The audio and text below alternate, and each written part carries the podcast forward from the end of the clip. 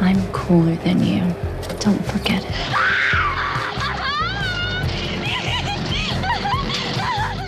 I want to be great or nothing.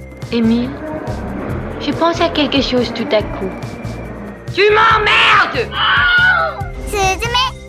Hey hey, bienvenue à tous dans ce deuxième épisode des filles qui en savaient trop, un podcast entre filles qui veulent célébrer leur amour du cinéma ensemble et avec vous.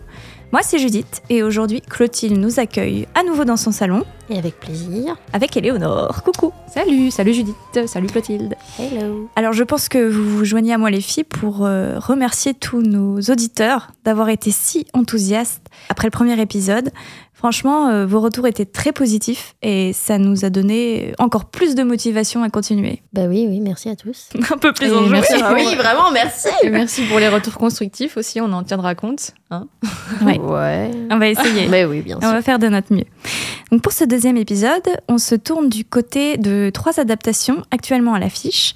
D'abord, débâcle du livre homonyme de l'autrice belge Lise Spitt, celle du livre de David Grand, La note américaine par Martin Scorsese avec Killers of the Flower Moons. Et enfin, celle de la bande dessinée policière française Le Tueur de Mats et Luc Jacamon par David Fincher avec The Killer. Je profite euh, du fait que nos trois critiques d'aujourd'hui soient des adaptations de livres et de bandes dessinées pour évoquer ce que je trouve être un sujet très vaste au cinéma et qui, à mon avis, pourrait faire l'objet de tout un épisode. Qui sait? Peut-être un jour, pas? ouais. Ou d'un podcast. Mais il n'existe pas déjà?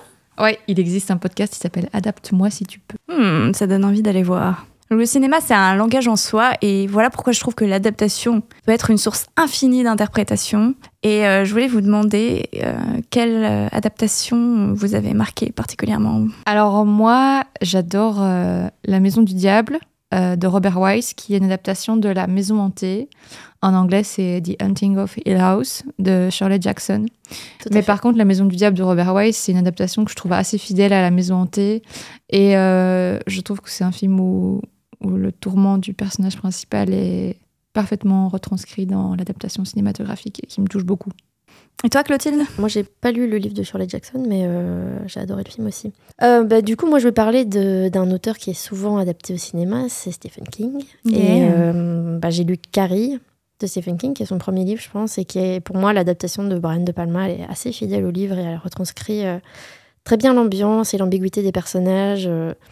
que je trouve ça un bon exemple en fait de lier ces deux films quand on voit parfois des, des remakes qui ont été faits plus récents ou alors on, on, on enlève toutes les ambiguïtés, on enlève tout ce qui fait le, le fond d'une histoire. Et je trouve que Carrie, c'est un bon exemple que il y avait plus de, voilà, plus de liberté, qu'on est un petit peu plus proche du livre euh, avec le film de De Palma que j'adore. Et les livres de genre euh, font des super adaptations. hein. Stephen King, euh, Lovecraft un peu moins. Un peu plus difficile Ouais. peut-être, ouais. Bah, c'est comme Philippe Cadic, hein. il a quand même beaucoup de livres qui sont Mm. inadaptables, comme Ubik.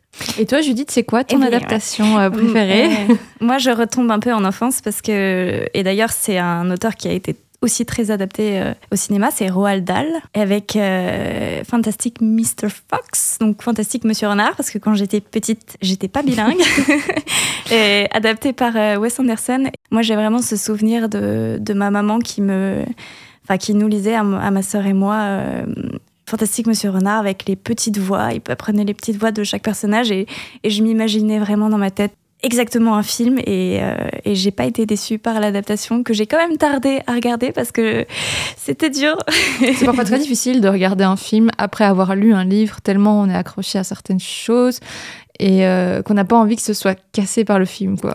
Ouais, L'inverse c'est vrai aussi. hein. Et en même Ouais, temps, quand on lit un livre qu'on a vu, on, Mm. on lit le film. Moi oui. j'attends d'avoir oublié un peu, je pense. Ouais.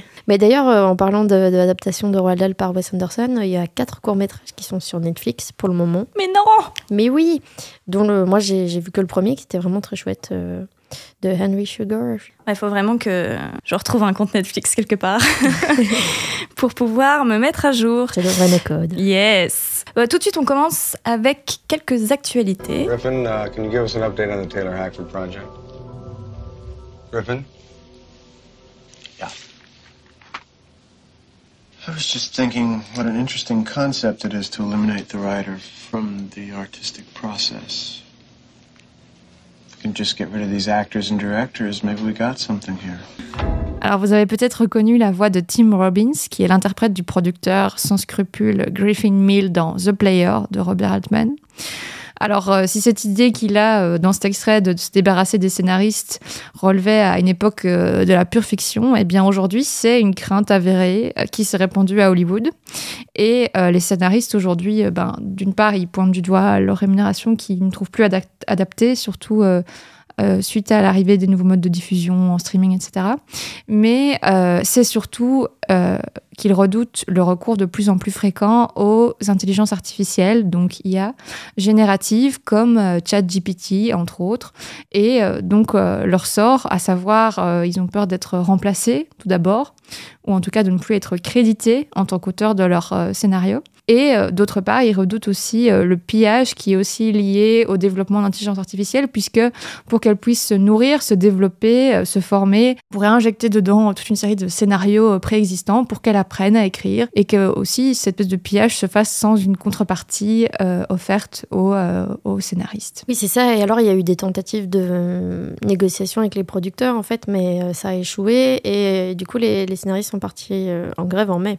C'est ça. Donc le 2 mai 2023, la guilde des scénaristes euh, s'est mise en grève et euh, cette grève a duré assez longtemps. C'est une des mm. plus importantes de l'histoire, on peut le dire. C'est vrai. Et ça fait longtemps aussi qu'ils n'ont pas fait de grève. C'est ça. C'était dans les années 60, je pense que ça remontait à la plus grosse euh, grève de la guilde des scénaristes.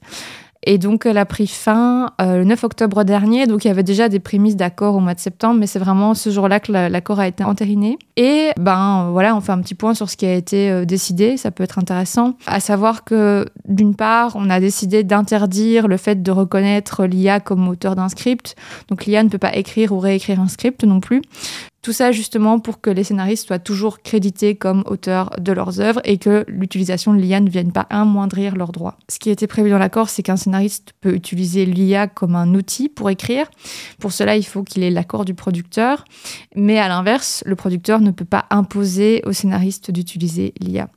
Autre point intéressant, c'est que si jamais le producteur souhaite que le scénariste utilise certains documents de travail et que ce sont des documents qui ont été générés par l'IA, il doit le dire. Donc il y a une espèce d'obligation de transparence aussi sur ce qui concerne l'IA.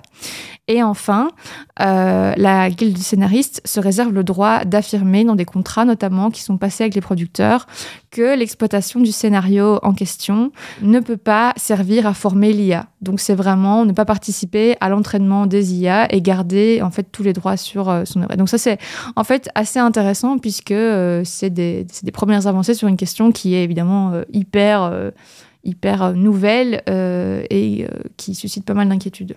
Ça fait tellement science-fiction. J'ai vraiment j'ai l'impression d'être dans le, dans le futur, mais non, c'est maintenant, ça fait un peu peur, j'avoue. Et, en fait, qu'est-ce qui a fait plier les producteurs? Alors bon, euh, évidemment, il y a la pression due à la mise à l'arrêt de l'industrie, puisque des films, des séries ont dû être reportés, mais aussi, plus juridiquement, il y a des décisions du Copyright Office qui ont été rendues. Donc c'est un, bureau en fait qui détermine si les œuvres sont protégeables par le copyright ou pas. Donc c'est quelque chose de très propre en fait aux États-Unis. Chez nous, on n'a pas ça. Euh, mais euh, alors qu'il y a eu des décisions déjà tout au long de l'année, en septembre, il y en a de nouveau eu une où le Copyright Office a refusé de reconnaître la protection d'une œuvre qui avait été générée par l'application euh, Midjourney parce que, entre autres, bah voilà, il n'y avait pas d'humain derrière cette création, c'était une œuvre générée par l'intelligence artificielle. Bah, qu'est-ce qui se passe dans ce cas-là? C'est que les producteurs se disent bah mince, nous on veut du, on veut du valorisable, on veut justement qu'on puisse revendiquer des droits sur le scénario qu'on achète, sinon ça n'a plus aucun, aucun intérêt et donc, ils ont tout intérêt à ce que ce soit des scénaristes humains qui soient reconnus comme auteurs des œuvres. Sinon, sans ça, euh, bah, leur script n'a pas de valeur exploitable. Et euh, c'est un peu ça qui les a fait plier aussi. Pauvres petits producteurs Bon, on clôturera le sujet en rappelant que maintenant, c'est la grève des comédiens. Eh voilà. toujours pas terminé. Qui s'est déclarée au mois de juillet. Donc, euh, sensiblement pour les mêmes raisons. C'est ça. Mais je pense qu'ils vont un peu plus loin encore dans leurs revendications. Mmh. Donc Clotilde, toi tu vas nous parler d'un festival euh, engagé dans un cinéma qui faut sauver. Et oui, bah, je vais commencer par parler du cinéma. Le cinéma, c'est le cinéma Nova à Bruxelles. Alors je ne sais pas si vous le connaissez, si vous le fréquentez. Le cinéma Nova, c'est un cinéma qui est géré j'allais dire généré, mais j'étais encore un petit peu dans la thématique précédente. générative. Alors, géré par des bénévoles à Bruxelles et qui propose donc une programmation qui est assez originale. Qui... il y a pas mal de films de genre. C'est assez chouette d'aller au Nova. Mais aujourd'hui, eh bien, ils ont lancé une campagne qui s'appelle le Supernova Cope Project et qui a pour but de sauver le cinéma en les aidant à le racheter. Pourquoi? Bon, c'est un peu compliqué à comprendre, mais ils ont un très chouette site internet du Supernova qui explique, qui répond à toutes les questions et qui explique en fait euh, pourquoi il faut le racheter, pourquoi, ben, en fait, s'ils le rachètent, ils peuvent après se proposer un loyer euh, à la SBL qui soit plus bas et tout ça, parce que je pense que sinon ça va devenir beaucoup plus cher pour eux. Mhm, avec la crise. Or, bah oui, c'est un, c'est, c'est un cinéma qui est plutôt euh, de nature non commerciale, c'est assez convivial. euh, donc, c'est, c'est- voilà, ils je pense qu'ils veulent garder en fait vraiment aussi une liberté de programmation. Euh, tout simplement. C'est ce qu'ils disent en tout cas sur leur site. Et alors, ils ont des séances d'information aussi. La première, c'est le 30 novembre au Cinéma Nova, je pense. Et il y a une petite vidéo faite par Pataré Aubier aussi, des, deux, deux réalisateurs belges qui font des, des petits films d'animation euh, très sympathiques. Alors du coup, pour les aider, vous pouvez participer en, en achetant, achetant des en fait parts. des parts, ouais, Ouais. c'est ça, euh, Dans la cinéma. coopérative. dans la coopérative à hauteur de 50 euros ou 2000 euros si vous êtes un peu plus riche. Et vous pouvez acheter plusieurs parts, bien sûr. Bien sûr, on peut, on peut- vous pouvez prendre tout ce que vous voulez. Toutes les parts que vous voulez. Euh, mais donc voilà, moi j'aime beaucoup aller au cinéma Nova. euh, Je trouve qu'il y a des. C'est une expérience en soi, c'est un décor assez impressionnant, euh, assez atypique. Ouais. Et en plus de ça, bah, ils organisent vraiment des. Enfin, ils organisent pas, mais ils accueillent des, des très bons festivals à Bruxelles, comme le Offscreen, dont Eleanor fait partie. Et ce mois-ci, le Pink Screens. Oh yeah Ça me permet d'enchaîner sur le Pink Screen. C'est bien, c'est la 22e euh, édition du Pink Screen qui va se passer du 9 au 18 novembre au Cinéma Nova, mais aussi dans d'autres salles bruxelloises, l'Aventure, le Palace, le Galerie. Alors, c'est un festival qui met euh, vraiment l'accent sur les œuvres queer. C'est 37 longs métrages et plus de 70 courts métrages cette année, mais euh, aussi bah, pas que du cinéma, des performances, des expos par exemple. Moi, j'ai trois petites recommandations euh, à vous proposer. Euh, alors d'abord, il y a le film Conan de Bertrand Mandico, un réalisateur assez, euh, assez stylé, assez euh, dans la hype en France pour le moment. Non, mais on lui doit, euh, je, je blague, mais on lui doit Les Garçons Sauvages, qui était un, un très bon, euh, son premier film d'ailleurs, son premier long. Ouais, Et beaucoup, beaucoup de courts-métrages, qui d'ailleurs, Les Garçons Sauvages, c'est une adaptation de William S. Burroughs. Qui est Très difficile à adapter, je pense. Voilà, qui est également l'écrivain du Festin Nu, C'est ça. film adapté par Cronenberg. Un livre qui, moi je vais le dire, est complètement imbuvable, mais Donc voilà, donc euh, Conan de Bertrand Mandico, ce sera le 15 novembre. Ensuite, bah, je vous conseillerais peut-être de, de vous intéresser au focus sur le réalisateur Paul Vecchiali. décédé euh, il y a pas longtemps. C'est ça, moi que je ne connais pas du tout. Donc Moi je suis très intriguée aussi par, euh, par, ces, par, ces, par ces films. Bah, donc ça pourrait être l'occasion de, de le découvrir. Mhm. Et alors, euh, eh bien, il y a un autre film qui m'a un peu tapé dans l'œil, c'est Fancy Dance de Erika Tremblay, avec eh bien Lily Mhm. Gladstone. Dont, euh, dont je vais beaucoup vous parler. Euh, ce film va être diffusé deux fois. La première fois le 9 novembre au Nova. Bientôt donc. Très bientôt. The Ketchup Song de Last Ketchup, tube de l'été 2002, précisément l'été caniculaire, dans lequel on découvre les trois mousquetaires, comme ils se nomment eux-mêmes. Donc c'est un trio d'enfants inséparables qui sortent de l'enfance. Les deux garçons de la bande mettent la jeune Eva de côté et inventent un jeu pervers pour pousser les filles à se déshabiller si elles n'arrivent pas à gagner. Eva, elle, qui est interprétée par euh, Rosa Marchand, qui a eu un prix d'interprétation à Sundance, que, que l'on valide toutes, hein, je pense. Ah oui, totalement. Ah oui. Donc elle, elle a les cheveux courts et une allure euh, enfantine. Et euh, pour pouvoir réintégrer euh, son groupe, elle invente euh, une devinette difficile à résoudre pour les aider à, à aboutir leur euh, sale but. Voilà. Les années après, cet été traumatisant, Eva, jouée par Charlotte de Bruyne, Bruyne.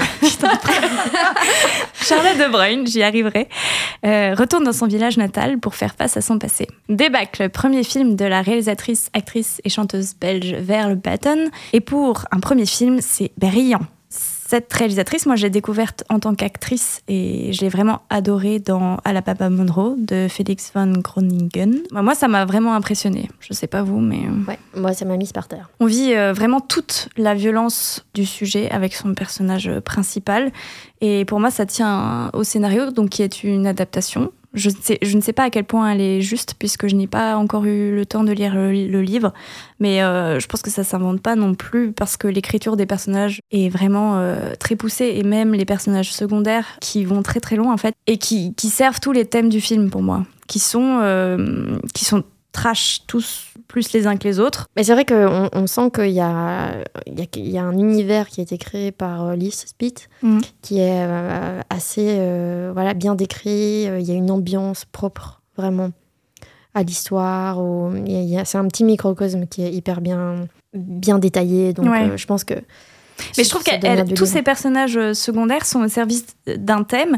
Il y a la fin de l'innocence avec Eva, la famille dysfonctionnelle avec ses parents qui sont aussi très présents, euh, une mère alcoolique, euh, la cruauté des enfants à ce stade de la fin de l'en- l'enfance vers l'adolescence. Oui, c'est ça. C'est- même plus en fait que juste la fin de l'innocence. C'est la brutale euh, confrontation d'une jeune fille à la perversité des jeunes. ça. en fait. Ah, une fille qui n'est peut-être pas au même stade de.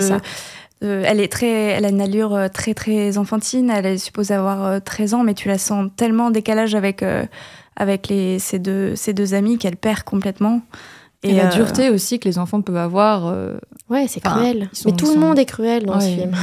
Ouais. Et en même temps, je trouve que c'est c'est très juste. Alors chacun peut y trouver une résonance, je pense, mais c'est très difficile de pas être en empathie parce qu'il y a quand même beaucoup de choses. Enfin, on nous donne beaucoup de choses, on nous impose aussi beaucoup de choses parce que on n'a pas vraiment le choix en tant que spectateur, de par la mise en scène et euh, de par l'interprétation des, des acteurs aussi. Moi, le seul, la seule chose qui ne me plaît pas du tout et qui pour moi est quand même, qui est quand même un gros morceau, c'est euh, c'est pas tellement le fait qu'il y ait plusieurs temporalités parce que donc il y a toute il y a toute une temporalité du flashback et une temporalité du présent. Et j'ai vraiment pas accroché avec la temporalité euh, présente. Pour moi, il y a un gros problème de rythme dans cette temporalité qui ne m'a pas du tout amené à la, à la fin du film en fait, qui m'a vraiment gênée. Même si je trouve que l'actrice est, est tout à fait juste, euh, il y avait quand même pas mal de, de séquences qui, qui n'étaient pas avancées. Je sais que toi, Clotilde, t'es pas, t'es pas trop d'accord avec moi là-dessus. Bah, euh, en fait, je suis à moitié d'accord parce que d'un côté, euh, je trouve que le, le début est un peu maladroit. Euh, je, je- les premières scènes euh, mettent un peu sur une piste, sont- sont- il y a des répétitions et c'est pas c'est Dans pas un très laps de bien temps hyper caractérisé. court euh, où on comprend pas très Ouais. bien pourquoi. Ouais. Non, c'est ça. Donc, je trouve qu'il y a vraiment des maladresses vers le début. Après, je trouve que bah, on sent le traumatisme dès le début. Et pour moi, ça crée un espèce de bah, un mystère. J'ai envie d'aller découvrir petit à petit dans tous les flashbacks, reconstituer toute l'histoire qui fait qu'on est face à un personnage aussi euh, dans un état aussi traumatique, euh, aussi euh, à cran, aussi renfermé, aussi à vif, en fait. Donc, euh, on a vraiment envie de savoir qu'est-ce qui s'est passé. Mais je trouve que les flashbacks passé servent euh, le temps présent, mais le temps présent ne pousse pas les flashbacks à avancer. Il n'existe pas en tant que tel en fait. Je trouve que c'est ça le problème, c'est qu'il se repose hyper fort sur la partie enfance. Et moi, je commence à, à m'accrocher à son personnage dans le présent quand on a vu un peu elle enfant, mais j'ai tout le temps envie d'y retourner. Je n'arrive pas à moi m'accrocher à la temporalité du présent et le fait que euh, voilà, il y ait peut-être un mauvais choix de scène au début sur ce qu'elle veut montrer, sur les trucs un peu clichés, euh, la scène de rencard euh, dont on parlera sûrement, mais où, où je trouve que, allez, il y a le rapport avec sa sœur qui est intéressant, mais j'arrive pas à accrocher. Et donc pour moi, le film ne progresse pas dans la temporalité au présent. Et j'arrive pas à ce climax émotionnel que j'aurais bien aimé avoir dans ce film. Et ça, c'est contrairement à vous deux, parce que vous deux, je pense Ouais. que vous avez quand même été plutôt Ah non, oui, oui, moi, je Moi, que ça marchait. Je n'ai pas du fond. tout été émue, alors que je suis quelqu'un d'assez émotif au cinéma. Hein. Clotilde oui. pourra en témoigner. Hein, puisqu'elle relève la moindre larme. Mais moi, j'ai vraiment, j'étais très déçue aussi parce que je suis très disposée à ça. Et euh, je sais pas, je suis restée en dehors, même si tout au long du film, dans les scènes d'enfance, il y a des moments que je trouve super forts et qui pour moi sont plus forts que la fin du film qui est censé arriver à un stade. Enfin voilà. Bah ouais, Qu'est-ce qui ça- t'a ému, toi, Clotilde Ouais, moi j'ai pas du tout vécu ça comme ça. Moi j'étais vraiment très très mal. Moi je pleure pas tant que ça au cinéma. La dernière fois c'était Rebelle de Adil El Arbi et Bilal Fallah. un, autre film belge. qui n'a pas eu son, le succès qu'il aurait dû avoir. Mais euh, en fait, moi, c'est ce qui, ce qui me touche autant. En fait, ça m'a ça m'a complètement euh, an- euh, anéanti, cette, cette fin. Euh, évidemment, on sait qu'il y a quelque chose de trash qui s'est passé dans l'enfance et tout ça. Mais en fait, ce qui me touche profondément, c'est de voir un, un personnage euh, qui n'arrive pas à surmonter ce traumatisme. Et, euh, et je trouve que l'enfance, évidemment, recrée bien toute la la naissance des traumatismes et Mhm. comment dans ce petit microcosme, dans ce village, dans cette famille, dans les amis, tout le monde a son, tout le monde vit de traumatismes et personne ne veut les affronter, personne ne veut les régler et, et- et- et ça fait naître vraiment une cruauté où tout le monde en crée en fait chez d'autres des traumatismes. Ouais. Donc, en fait, c'est un peu leur manière de, de survivre, c'est d'être cruels les uns avec les autres et on est au milieu de ça avec cette petite fille qui a l'air vraiment très jeune et qui est confrontée à plein de choses et elle devrait pas. Et, euh, et moi, les personnages qui sont pas écoutés, qui sont pas entendus, qui, qui sont face à, à plein de cruauté, ça m'a. Moi, c'est un, un film aussi qui m'a qui m'a qui m'a fait réagir à la fin, qui qui me donnait une espèce de force de vouloir. euh, ah, ça, ça peut paraître un peu un peu Mhm. bateau, mais d'affirmer mes valeurs et de et, et, et de d'être- de- d'écoute et d'empathie en fait, parce Ouais. qu'il y a clairement un manque d'empathie. Je trouve que c'est Mais toi, ça t'a donné, ça t'a donné la force de, enfin, ça t'a donné de l'énergie. Moi, ça m'a complètement cassé justement. Bah, et- Je sais pas si ça m'a donné peut-être un peu a posteriori, a posteriori parce que a posteriori parce que sur le moment, oui, non, le, le film m'a- vraiment euh, cassé. euh, vraiment cassé. C'est- c'est- J'étais vraiment pas bien, mais après moi j'ai- j'aime bien me prendre des, des, Des claques. des claques au cinéma euh, qui me font après réagir, qui me font réfléchir. Et pour moi dans ce film-là, il y avait tellement il y a tellement d'éléments et puis il y a rien à faire. Je trouve qu'un personnage féminin comme ça. C'est- C'est dans cet univers-là, ben moi je suis contente de voir ça au cinéma. Qui, qui est Tu penses pas que c'est, euh, c'est parce que c'est réalisé par euh, une actrice aussi? Ben, je pense que le fait que ce soit réalisé par une actrice fait qu'on a une mise en scène très proche des personnages et des Mhm. acteurs et que c'est pour ça aussi qu'on a beaucoup d'empathie et parce qu'à mon avis bah, l'histoire euh, qui est aussi écrite par une femme est très bien, très bien décrite et que je trouve aussi qu'il y a un sujet hyper intéressant dans le film, c'est la violence contre le féminin, contre les femmes, euh, dès euh, l'enfance, de la part des regards masculins, mais même jeunes. C'est la violence pas, sur... que, pas que masculin, parce que. Oui, mais c'est par exemple sur le physique. Je trouve que Même sur ce côté-là... déjà, euh, le, le rapport qu'elle a avec la, fille- la jeune fille plus âgée Voilà. est aussi assez violent hein, parfois. Oui, donc c'est aussi les femmes entre elles, mais c'est Ouais. toujours sur la femme en tant que femme, enfin en tant que fille. Comment elle devrait Euh, être. comment être elle devrait féminine. on lui être, impose avant la- qu'elle y pense elle-même, en fait. C'est ça. Ça et je trouve qu'il y a cette violence-là qui est hyper bien exprimée dans ce film. Mais euh, en fait, en, en, en y réfléchissant, euh, il y a beaucoup de choses qui m'ont gênée et qui m'ont fait sortir du film. Et j'ai quand même. euh, Enfin, je suis globalement très, très impressionnée. Et je dis chapeau parce que franchement. Allez le voir. ouais, allez le voir. Il sera peut-être pas longtemps à l'affiche, mais il a quand même une bonne euh, distribution. On change d'horizon, direction des terres aux âges, avec toi Clotilde, pour Killers of the Flower Moon.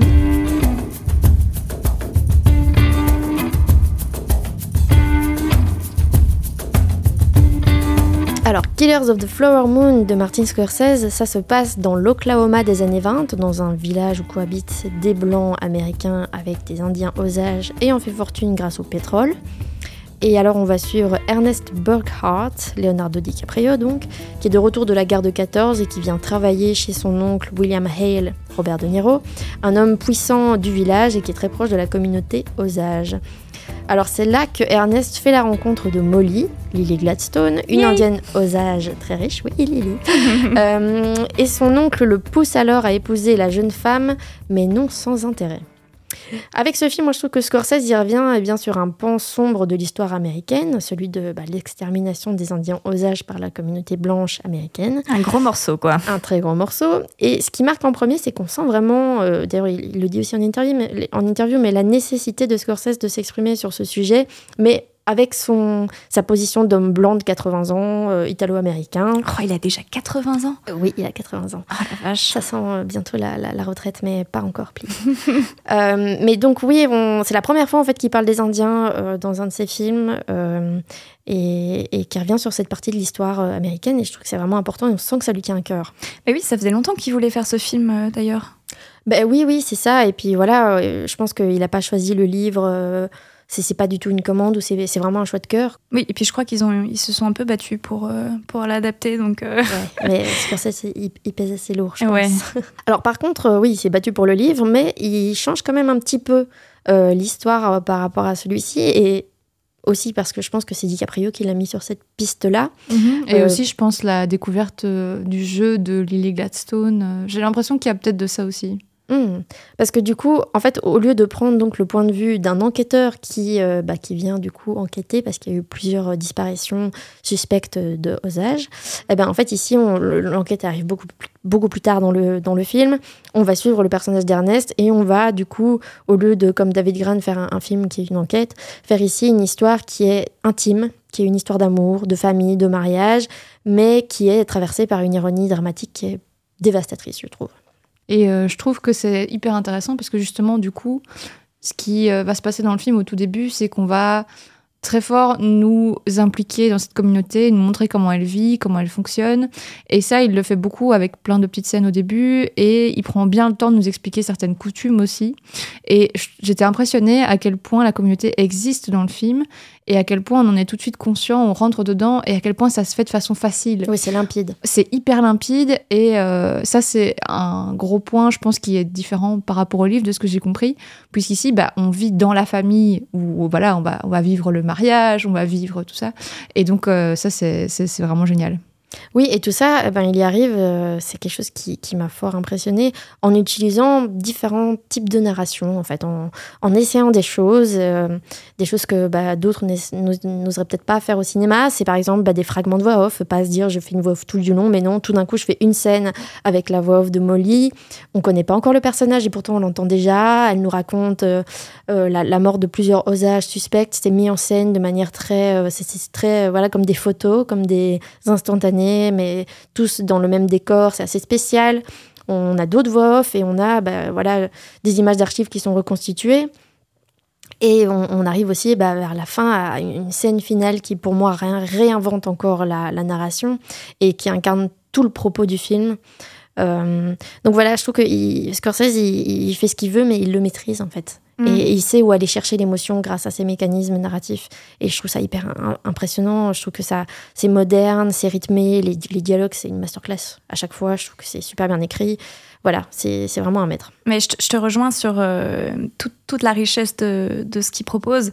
Même si je suis super contente qu'il y ait eu plusieurs propositions, je trouve qu'il y a souvent des redites, par exemple des, flashbacks qui illustrent ce qu'ils viennent de dire dans une séquence juste avant, ou des séquences, euh, par exemple, de discussions qui se ressemblent énormément, où ils se redisent les mêmes choses, et qui pour moi ne me font pas accepter la longueur du film, par exemple. Il y a beaucoup de choses, c'est un sujet très dense, et je trouve qu'il le maîtrise. Franchement, c'est impressionnant. Je me me suis pas désintéressée de l'histoire et je suis super impressionnée par tout ce qu'il propose, mais il y a des moments, j'étais là. Je viens déjà de- d'entendre ça, je viens de voir ça, j'en ai marre et je trouve que ça dessert surtout dans une séquence en particulier qui est celle euh, dans la prison entre euh, De Niro et DiCaprio où cette séquence aurait pu être grandiose, mais en fait j'ai déjà entendu 15 fois pendant le film et ça m'a ça, vraiment posé problème. Bah, c'est vrai que moi, c'est pas quelque chose que j'ai ressenti, surtout bah, pour cette scène de, prison justement, moi, en fait, on attend un peu des, certains face-à-face en sachant ce qu'ils vont se dire, mais en espérant peut-être d'autres choses, ou en, ou en ne sachant pas, mais en espérant. Donc, euh, au final, c'est vrai que moi, j'ai pas eu trop le, la sensation de redite, mais euh, c'est vrai que le film est assez clair, peut-être parce qu'il redit parfois des choses, mais. Mm. euh, mais, autant euh, je trouve que c'est la longueur des séquences de mise en place etc au début euh, elle est euh, elle me dérange pas mais je suis assez d'accord que vers la fin il y a beaucoup de choses qui se répètent dans et la partie enquête. Oui, et où j'aimerais bien parfois qu'il y ait une plus longue scène, justement, qui soit peut-être plus impactante que plusieurs fois euh, la même chose redite. C'est peut-être la, la seule chose que je peux reprocher au film. Mais euh, du coup, moi, euh, quelque chose que je pense qu'on va être d'accord, c'est que euh, le film, c'est surtout aussi la consécration au cinéma, pour le grand public en tout cas, hein, d'une grande actrice, Lily Gladstone. Moi, je l'adorais déjà depuis A Certain Woman de Kelly Reichardt. C'était un voilà, film. Kelly Reichardt fait pas des films très grand public. C'est un Tu film. m'en parlais euh, déjà tout le temps de cette actrice. je parlais déjà tout le temps de cette actrice, exactement. Elle apparaît dans un segment, dans un des trois segments, parce que ce sont trois histoires, à Certain Woman, où elle joue face à Kristen Stewart. Elle était déjà super impressionnante et totalement différente euh, que dans Killers of the Flower Moon. Donc, Ouais, euh, moi, ça, je la découvre, euh, j'ai vraiment envie d'aller voir euh, je t'invite aussi à aller au Pink Screens, comme je Mais disais oui, en début d'épisode. Alors, c'est vrai que moi, elle, dès qu'elle apparaît à l'écran et dès qu'elle est face à DiCaprio, je la trouve mais fascinante. Je trouve qu'elle elle l'écrase totalement. Euh, je trouve que c'est une espèce de force tranquille et euh, je, je trouve que c'est un personnage féminin ultra intéressant qu'on n'a pas l'habitude de voir.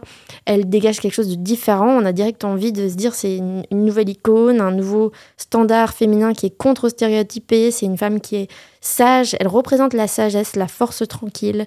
Peu de mots, mais des mots justes. Elle n'est ni masculine ni féminine à outrance. Je trouve qu'on est dans quelque chose où elle est, elle est pas hystérique, elle est pas autoritaire. Enfin, je veux dire plein de clichés qu'on pourrait avoir sur des personnages féminins. Un personnage féminin badass doit avoir des, être fort, Doit réagir, être une, ouais, une femme forte ou quoi. Non, ici c'est une femme sage. Mm. C'est comme une conscience Elle du calme. film, un idéal. Elle est calme et elle est au milieu d'hommes qui qui sont un peu, qui sont des traites, des brutes, qui ne pensent qu'à l'argent, qui sont manipulés, qui sont euh, qui sont dans le too much. C'est un petit peu ça, euh, par exemple, dans le jeu de DiCaprio, qui, moi, mérite un peu par moment, même si je trouve que c'est quand même un très bon acteur et tout ça. Mais voilà, je trouve qu'il cabotine à, certains euh, moments, surtout quand il est face à elle et, et voilà, à ce calme, à ce personnage qui a l'air d'être d'une pureté, d'une honnêteté, en fait, avec ses émotions.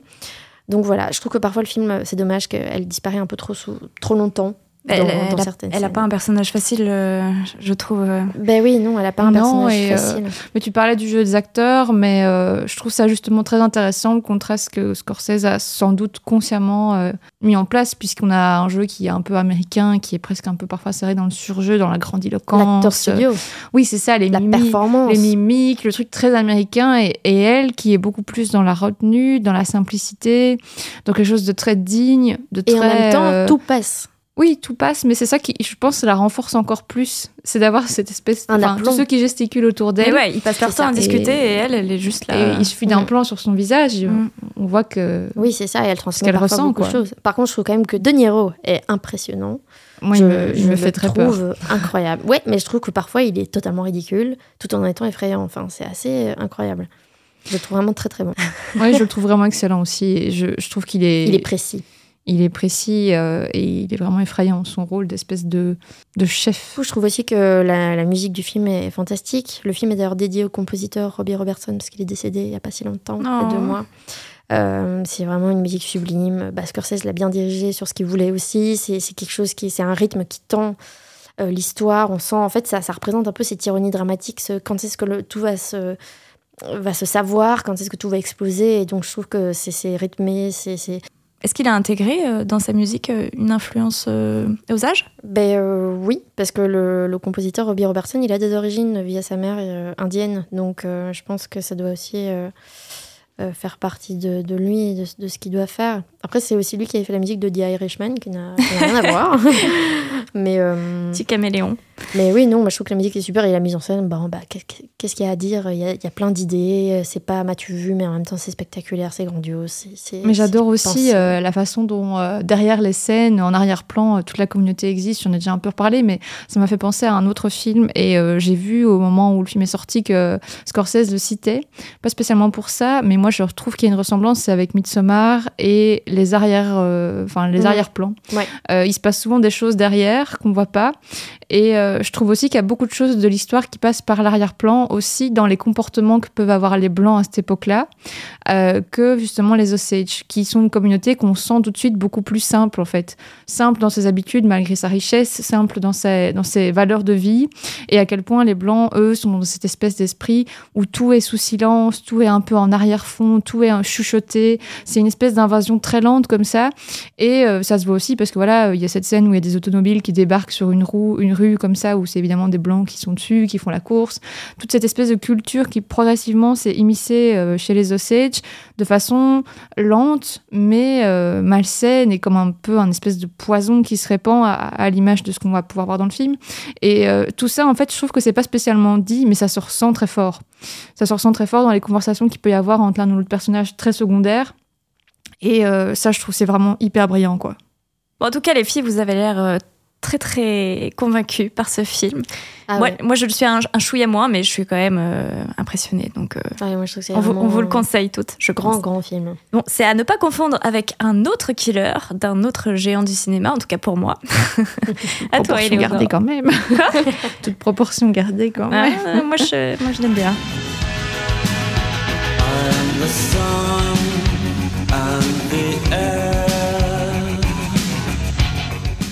How Soon Is Now Dans combien de temps Et c'est sur ce titre culte que se présente à nous le tueur à gages fan des Smiths de The Killer de David Fincher, alors qu'il se prépare à tirer sur sa victime.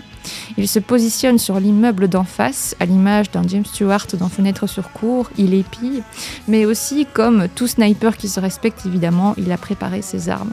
Il est froid, méthodique, organisé, patient, il affiche un professionnalisme à toute épreuve. Aucune moralité, il n'en a rien à foutre. Mais voilà que pour la première fois de sa carrière, il rate sa cible. Et cette erreur pourrait bien lui coûter cher.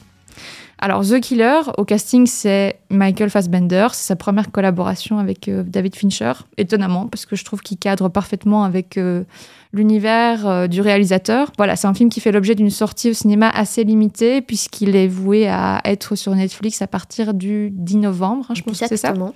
Parce que c'est un film Netflix et ça se sent. Ah, on va y revenir. reviendra.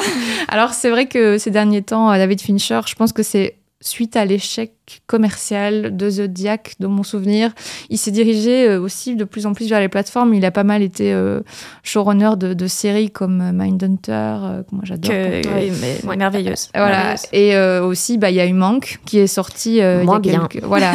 Mais euh, ici, voilà, le film euh, The Killer, c'est beaucoup plus, on va dire, Fincherien dans son cinéma des années 90-2000. Je trouve que dès le départ, ça se ressent avec ce générique très graphique, avec une musique un peu euh, cyberpunk, comme ça, de Trent Reznor et Atticus Ross, avec qui il avait déjà collaboré aussi sur euh, euh, Social Network, euh, Gone Girl, je pense. Et donc voilà, on pensait qu'avec Monk, il était parti sur un registre un peu plus autoriste, difficile comme film quand même. Et ben non, en fait, David Fincher ne se refuse rien, puisque dans The Guardian, il se définit lui-même dans une interview parue récemment comme plutôt un ouvrier du cinéma et non pas un auteur. Et ça se fait penser un petit peu à. À, euh, À John Carpenter. mais oui, Carpi. Et, euh, et euh, pour lui, voilà, c'est une très bonne série B, The Killer. Donc ça, Très bonne. Mhm.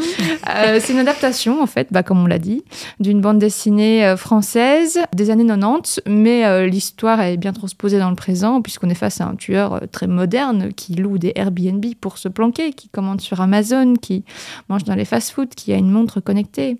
Mhm. Euh, Des donc petites pubs par-ci par-là. pour se faire financer son film. Je l'ai quand même de pensé, lui. produit.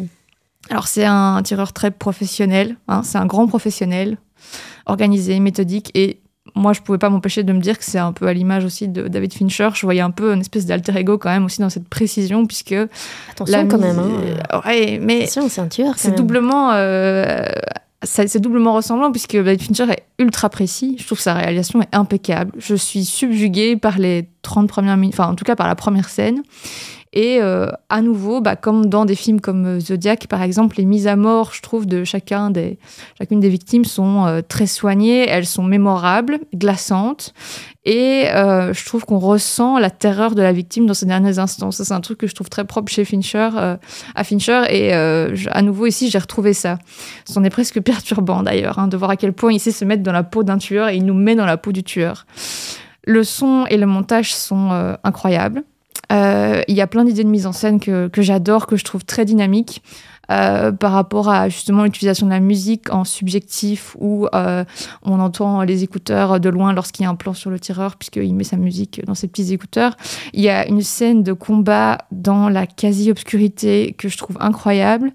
euh, qui C'est celle où il y a un chien? C'est ça. Il y a toujours des chiens. Le chien, c'est à la films. fin. Mais euh, je trouve que cette scène-là, euh, chaque craquement, chaque Ah ouais, bruit, Ouais. chaque débris, je le ressens dans ma, dans ma chair. Bah oui, et, Et- la chorégraphie des, ca- des cascades, euh, C'est la, la incroyable. mise en scène, c'est. Et en plus, c'est très suggestif parce que tu ne vois pas toujours euh, où C'est il y a ça. un impact. Et euh, je trouve que tu le ressens d'autant plus. Et euh, ouais, cette scène, je la trouve, euh, je la trouve vraiment euh, incroyable. Bah, je la trouve très bien faite, mais j'en ai un peu rien à faire de s'il va réussir à tuer le gars en fait. Ouais, Bah, c'est ça le, le, le problème. hein. ouais dans le film, en fait, c'est. euh, Il y a, C'est il y a plusieurs scénario. trucs que je trouve. euh, là, là où je suis un peu déçue, c'est vrai que je reste sur ma fin par rapport au scénario, effectivement. Oui, euh, la euh, motivation du personnage est. Elle est un Et- peu floue déjà. Eh oui. Parce Mais moi, que je trouve pas. Tu trouves pas? Parce que moi, pendant tout un moment, je me dis, ok, Moi, je trouve que c'est très clair, très vite, et même trop clair que ah bah il a fait ça, il lui est arrivé ça, il veut ça, et tout le film va se dérouler comme ça. ah oui, je Stick comprends to les plan, mais stick to ne- the plan, stick to euh, bah, la, la ligne directrice. Ah, et mais au là, final, il n'y a justement, pas vraiment pas, de surprise. c'est- pas le plan. parce qu'il a quand même rencontré. Oui, mais c'est ce qui se répète en... constamment et j'ai l'impression que c'est son plan dans sa tête en fait et que il n'y a pas de surprise sur les événements au final. Moi, je, moi, je suis pas très d'accord parce que je trouve qu'il y a des événements qui se déroulent qui sont pas attendus, mais moi, j'arrive pas à comprendre le motif derrière tout ça. Alors, ok, quand tu gage et que tu rates un contrat, qu'est-ce qui se passe? Parce que lui, il dit que voilà, il est à 100% de réussite. Et donc, on comprend qu'en fait, voilà, il risque quelque chose en fait en ayant raté. Mais je trouve que c'est pas super clair tout de suite, même si évidemment, on voit bien qu'il. Oui, mais c'est surtout ce qu'on lui fait subir, sans spoiler trop le film, qui le lance sur un, un- Oui, une vengeance. c'est ça. Oui, ça, c'est vrai qu'il y a un petit peu ça. Assez facile. Mais euh, voilà, moi, c'est un peu ça que je, sur lequel j'ai un peu du mal dans le film. Et ce qui fait en plus que ça va un peu plus m'ennuyer aussi, c'est que on a plein de, de plans de transition, euh, de routes, d'avions, etc., qui se répètent aussi, alors que voilà, il n'y a plus vraiment un dénouement hyper euh, intéressant. Et donc, à un moment donné, je trouve que ça s'essouffle et que c'est c'est un peu, un peu simple et qui est... ça, ça va dans le genre du film, mais généralement c'est quand même beaucoup mieux fait, et notamment euh, l'ajout des, du chapitrage et euh, des graphismes de ce chapitrage, qui aurait pu être une bonne idée en soi, Mm. est très très très très cheap pour moi. Mais ça, c'est vrai. Ça fait un peu plus série B, en fait. Ouf, ouais, enfin j'ai l'impression qu'il n'y a même pas de décision qui est, qui est vraiment prise, et Et ouais, c'est vrai. Et en même temps, moi, je trouve que la mise en scène, elle est incroyable. C'est magnifique, c'est précis, c'est les ellipses sont super bien gérées, le montage est incroyable. Enfin, je trouve que tout est raccord de manière. oui, c'est c'est très moi, juste, mais presque trop, trop juste pour un scénario qui est pas à la hauteur, et du coup on s'ennuie un peu, c'est un peu attendu. Mais oui, ça, je suis d'accord que. Mais pour moi, le, le début du film est vraiment euh, d'une maîtrise incroyable. J'adore toute cette partie à Paris. Mhm. Et c'est vrai qu'après ça, bah, je perds un peu d'intérêt parce que je vois un peu trop où Mm. ça va et je un suis moins peu, mais surprise. ouais, moi, moi, je suis quand même aussi euh, tellement épatée par. euh, En fait, je trouve que le film est tellement bon dans, dans sa, sa mise en scène et tout ça. Ah que oui, bon, oui, c'est Mais pas. vous, vous avez pas eu un problème Moi, je- de- on parle de mise en scène, mais j'ai eu un gros, gros, gros problème avec toute cette première partie, justement, et notamment avec euh, l'omniprésence d'une voix off ultra bavarde qui philosophe sur des trucs qu'on n'en a rien à faire. J'ai décroché toutes les cinq minutes, j'étais, je comprenais pas ce qui, ce qui allait se passer. Et puis après, on switch sur quelque chose de complètement différent qui ne m'intéresse pas beaucoup plus et qui passe comme ça. euh, alors, effectivement, magistralement euh, réalisé, mais, mais ça Mais s'arrête là. la quoi. voix off, euh, c'est vrai que moi je suis pas non plus super fan des voix off et celle-là je la trouve un peu fort euh, solennelle avec des phrases pas hyper naturelles. Mais ça Il arrive à en philosopher fait- sur le McDo Moi, quand même. je- Ça Mais rejoint je quand trouve même pas le. que c'est philosophe, moi, dans son ton, justement. Ça, ça paraît comme. Enfin, c'est quand même. euh, ça n'a aucun sens ce qu'il dit. Oui, mais on est dans des pensées, en fait, et que j'ai l'impression En fait, de je pense qu'il il s'ennuie, donc il se parle un peu ça. tout seul. Et d'ailleurs, c'est pas compliqué. Donc, quand il est en train de préparer euh, son, son, son flingue, etc., dans la petite pièce où il attend avant de tirer, dès qu'il y a une intrusion potentielle, il arrête de parler. Parce qu'en fait, ça il est en train de s'emmerder et il nous parle. Et ça, c'est quelque chose qu'on retrouve dans la BD, par exemple. Hmm. Euh, où c'est aussi un gars qui parle comme ça, qui raconte sa vie. Je trouve juste qu'ici, voilà, c'est c'est vrai que ça nous permet d'accéder un peu à ce personnage, mais il y a ce truc hyper euh, viril, hyper euh, solennel, machin, un peu américain, qu'on n'a pas trop envie de voir, et qui est un peu aussi, je sais pas, moi c'est vrai que ça m'a pas trop plu, mais voilà, c'est pas non plus, ça va Eh pas oui. me faire faire un rejet du film. Hein. Moi, j'ai bien aimé, bizarrement, cette voix off. Alors que je déteste les voix off. Mais en fait, ça nous permet quand même aussi euh, d'accéder un peu à ce personnage qui est extrêmement euh, impassible, fermé. Oui, sans ça, manquerait euh, encore plus. c'est un personnage aussi que je trouve que il va pas trop évoluer en fait dans le film. Donc il est, il va subir des événements externes qui vont le dévier de sa trajectoire et qu'il va devoir affronter pour établir son équilibre de départ. Mais on va dire qu'il va pas faire face à des changements in- intérieurs. Enfin, sa personnalité va pas changer. Il va rester dans euh, sa méthode, dans son, dans son sang-froid, dans ce truc hyper euh, allez, ce tueur reptilien qui est complètement insensible et cruel en fait. Et ça, ça va pas changer tout le film. Et donc ça, c'est peut-être le point sur lequel moi j'ai un peu du mal aussi, c'est que c'est c'est peut-être pas ce que j'ai envie de voir par rapport à, un tueur à gage, mais bon, ça c'est peut-être aussi euh, personnellement. hein. je trouve que le film ici il choisit pas cette voie, mais euh, ouais, il y a ce truc aussi qu'on a du mal à avoir un lien avec lui aussi, et ça, ça permet un petit peu de lui donner un côté presque sympathique avec ses petits mantras, etc. Oui, mais il va les suivre en fait, hein, il va Oui. pas les abandonner. Et ça, c'est aussi un truc où on se dit, ah, c'est, enfin, voilà, j'aurais peut-être attendu quelque chose de différent à ce niveau-là. Mais autre chose qui permet aussi de nous accrocher à lui, et que ça, par contre, je trouve vraiment génial, c'est le fait que euh, il soit fan des Smiths Smith. c'est quand même un truc un peu étrange, on pas. à mon avis, le seul point où je te rejoins. Ouais, et euh, du coup, euh, les, les, les choix des musiques sont pas du tout euh, anodins. Euh, Chaque fois, je pense qu'elle reflète vraiment l'état d'esprit euh, du personnage, que ce soit au Soon Is Now pour euh, commencer, puis euh, Heaven Knows I'm Miserable Now, après quand ça va plus, et puis, euh, enfin, This Ça, Charming c'est pour les ça. connaisseurs des Smiths. Ouais, mais moi, j'étais super heureuse et Bah, je trouvais que c'était génial. Enfin, donc voilà, il y a, il y a ce personnage où, au final, qu'est-ce que ça raconte? Ça nous raconte euh, que voilà, c'est un monde, euh, c'est un monde impitoyable, c'est un monde cruel, c'est un monde où si, euh, voilà, on n'a pas droit à l'erreur non plus quand on est tueur à gages et si euh, on mange pas les autres, ben on se fait manger soi-même. Et, euh, Et en même c'est- temps, on fait partie. euh, c'est on le est capitalisme. Ouais, on est, le pi- on est un pion. euh, on D'un est dans système, ce- dur d'être un tueur à gages. C'est ça. D'avoir mais- plein de fric, une jolie Ah oui. meuf et une super maison. Mais par contre, euh, j'avais envie de faire un petit parallèle, euh, et c'est peut-être pour ça aussi que j'ai plus de réserve sur le film, c'est parce que j'avais en tête un autre film de tueur à gages qui s'appelle Le Flingueur. C'est un film de Michael Winner avec Charles Bronson de 1972 et qu'on a justement repassé le mois dernier à, à la Cinémathèque dans le cadre du BAZ. Euh, ça, c'est des séances que je présente, euh, je co-présente avec euh, Dirk du off-screen. Coucou Dirk. Petite minute d'autopromo ici, désolée. Mais donc dans ce film, en fait, justement, j'adore la scène introductive qui nous montre un tueur à gages alors qu'il va effectuer justement son job. Et c'est une scène qui est totalement muette. Elle dure presque 15 minutes et on le voit installer petit à petit euh, les explosifs, machin, etc. Et euh, je la trouve passionnante cette scène. Alors que justement, elle est totalement muette. Il n'y a même pas de musique, je pense. Mais ça, ça rentre pas dans le catalogue Netflix. hein. Non, Non. non, mais c'est c'est assez, euh, c'est assez génial. Et en fait, c'est justement un film où bah, on va justement avoir un personnage qui va aller justement abandonner certains de ses mantras, Euh, contrairement à celui-ci, et euh, où c'est justement un, un tueur à gages qui va initier un, plus jeune à, ce métier-là, euh, quitte à parfois justement peut-être un petit peu se perdre, mais où là je, suis beaucoup plus touchée par sa solitude, son, adaptation au monde à force d'avoir eu ce métier-là, sa richesse, etc. Où, moi, c'est un truc qui m'a beaucoup plus touchée par rapport à, l'histoire, où je la trouvais beaucoup plus complexe. Donc, je, con- je conseille à fond ce film-là aussi. Bah, ça donne envie. Voilà. Du coup, vous diriez que vous avez aimé vous, euh, The Killer? Bah, euh, plutôt apprécié, mais euh, voilà, quelques réserves. Ouais, mais non, euh, non. impressionné par la mise en scène. Moi, je l'ai trouvé super intéressant tout de suite, en fait. J'avais j'avais très envie d'en parler directement, Mm. d'ailleurs. Et moi, j'aime bien la prestation de Michael Fassbender. Ouais. Non, j'aime bien ce film. Eh bien, moi, je suis extrêmement déçue. Mais euh, merci à tous de nous avoir écoutés. Si vous aussi, vous voulez en savoir trop, rendez-vous dans le prochain épisode qui arrivera le mois prochain. En attendant, hum, n'hésitez pas à nous suivre sur les réseaux que euh, Éléonore et Clotilde alimentent euh, allègrement. Surtout Eleanor. Et merci les filles d'avoir euh, partagé cet épisode avec moi. Merci Judith, merci Elé. Merci Judith, merci Chloé.